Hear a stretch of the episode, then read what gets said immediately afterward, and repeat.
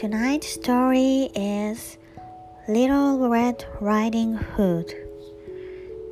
Turn light off, light on the bed, close your eyes. 赤ずきんちゃん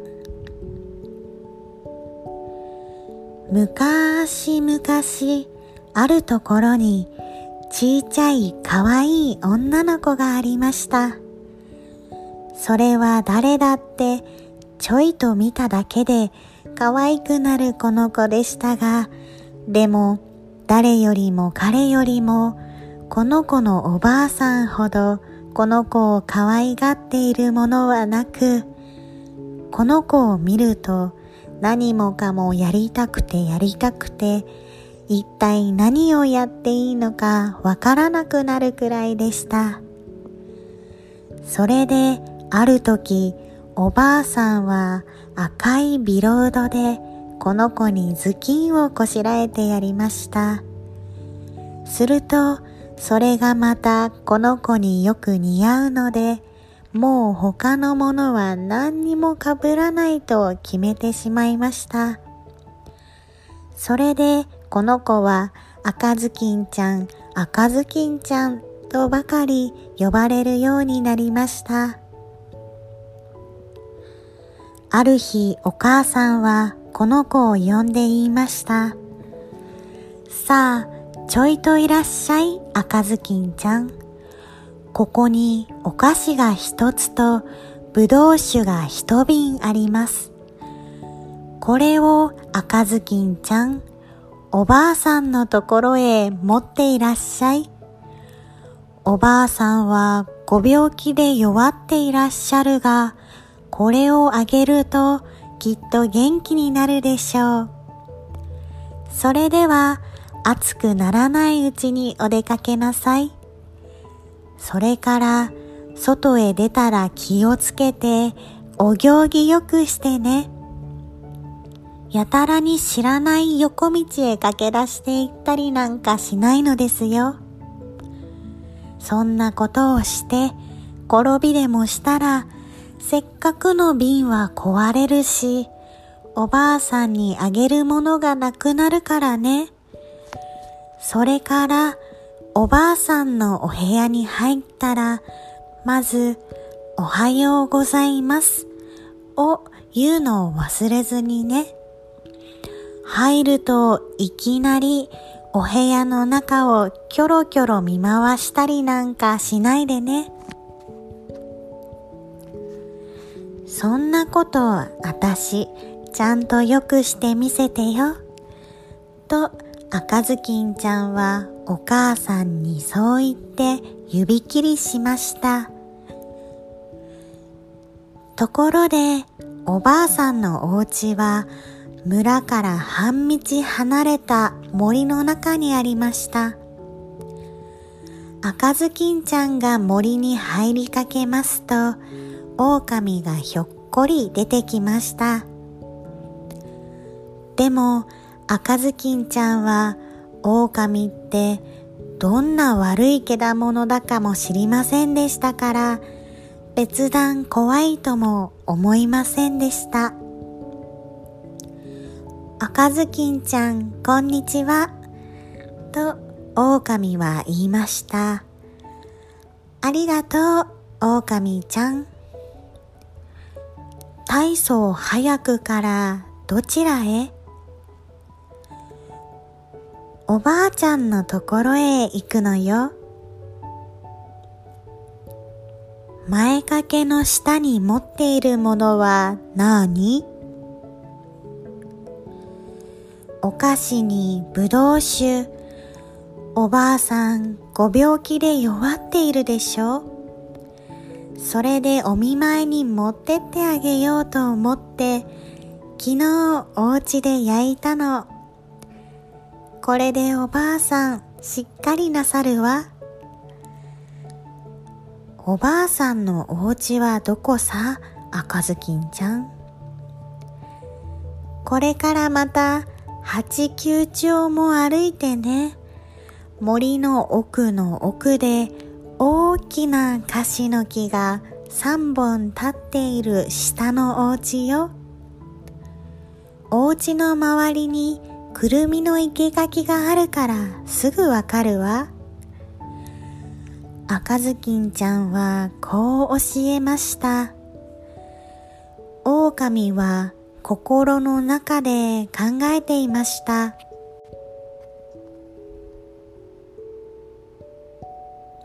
若い柔らかそうな小娘。こいつは脂が乗って美味しそうだ。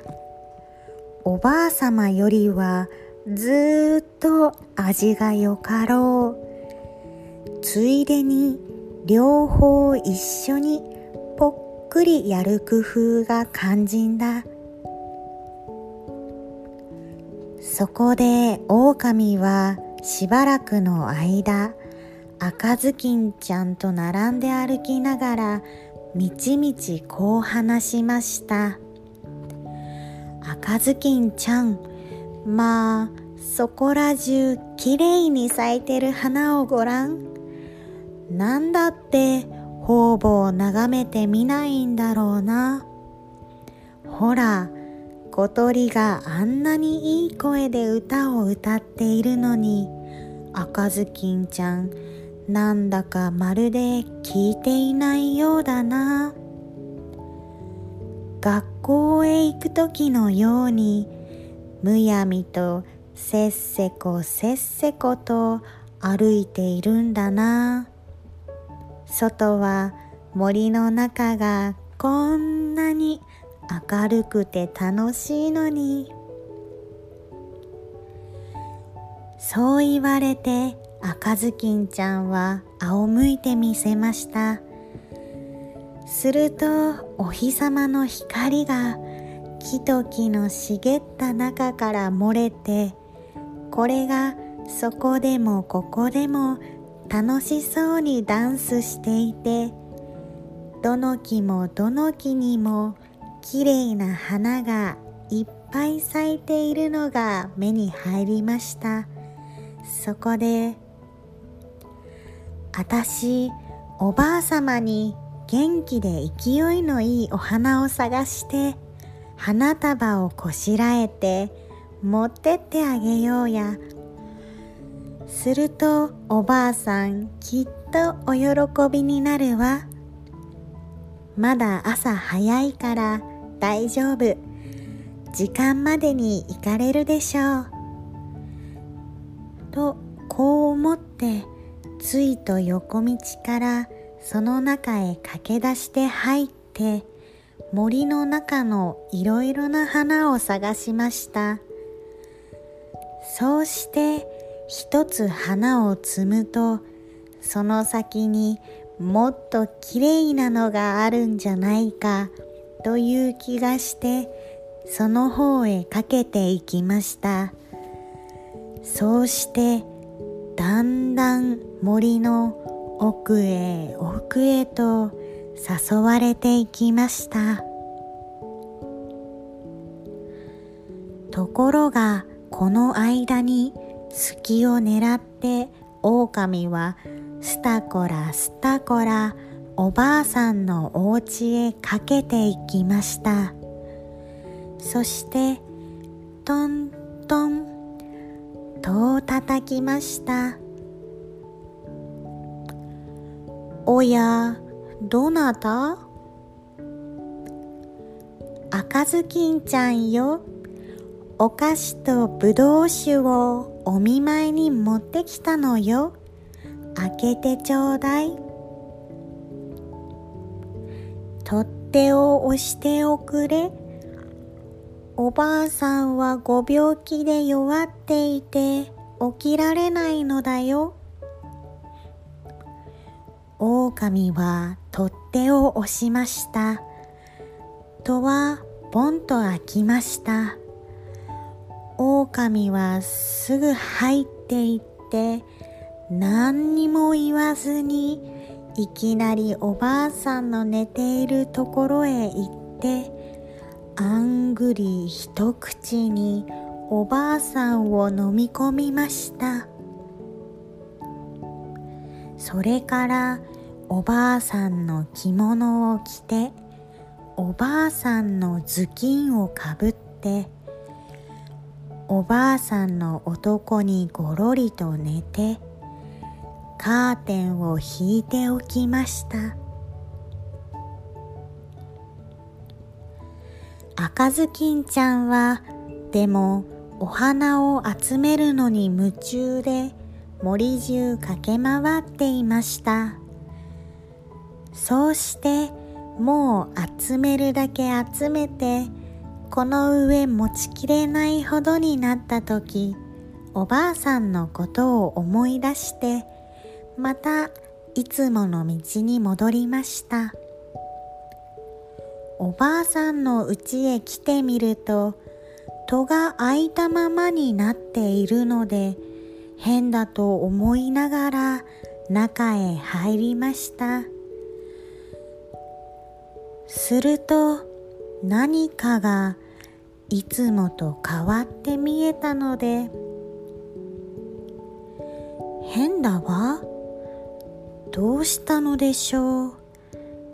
今日はなんだか胸がワクワクして気味の悪いこと。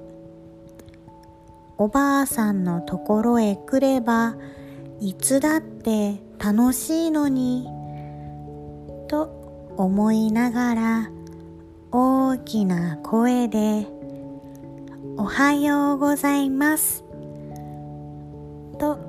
呼んでみました。でもお返事はありませんでした。そこで男のところへ入ってカーテンを開けてみました。するとそこにおばあさんは横になっていましたが頭巾をすっぽり目まで下げてなんだかいつもと様子が変わっていました。あらおばあさんなんて大きなお耳。お前の声がよく聞こえるようにさ。あらおばあさん。なんて大きなお目目。お前のいるのがよく見えるようにさ。あらおばあさん。なんて大きなお手手お前がよくつかめるようにさ。でもおばあさんまあなんて気味の悪い大きなお口だこと。お前を食べるにいいようにさ。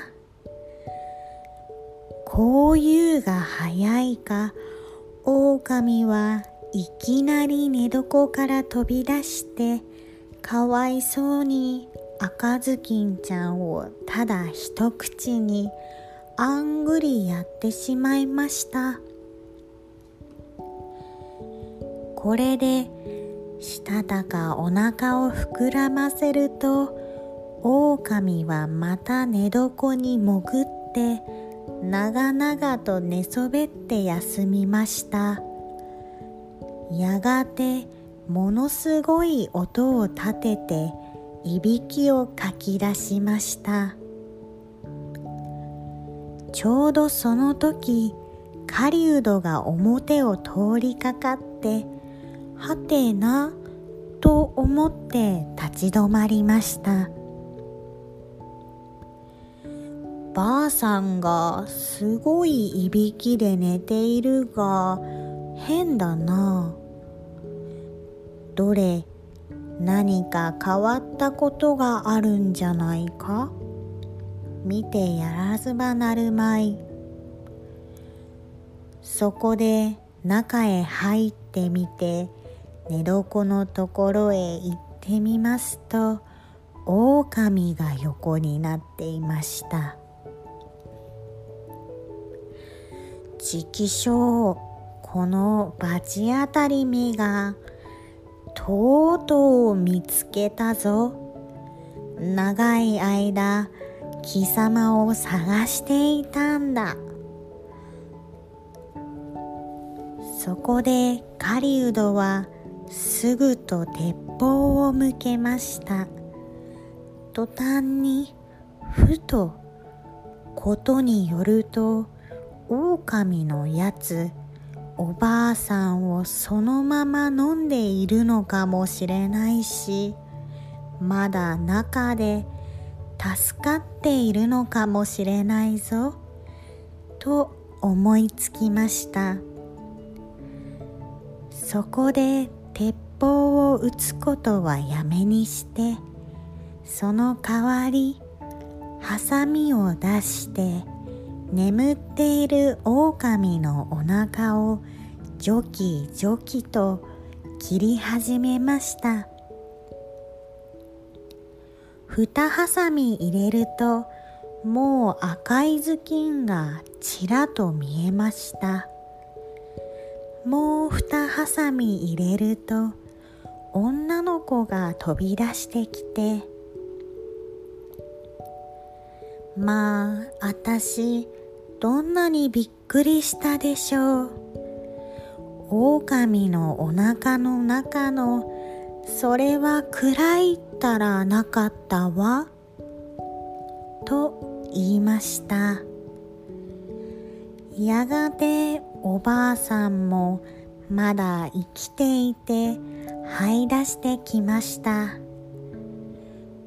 もう弱って虫の息になっていました。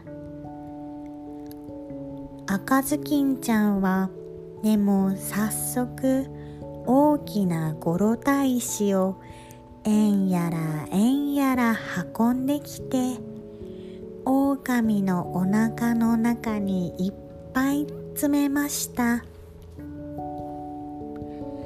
やがて目が覚めて狼が飛び出そうとしますと石の重みでへたばりました。さあ三人は大喜びです。狩人は狼の毛皮を剥いで家へ持って帰りました。おばあさんは赤ずきんちゃんの持ってきたお菓子を食べてぶどう酒を飲みました。それですっかり元気を取り返しました。でも赤ずきんちゃんはもう二度と森の中で横道に入って駆け回ったりなんかやめましょう。お母さんがいけないとおっしゃったのですものね。と考えました。おしまい。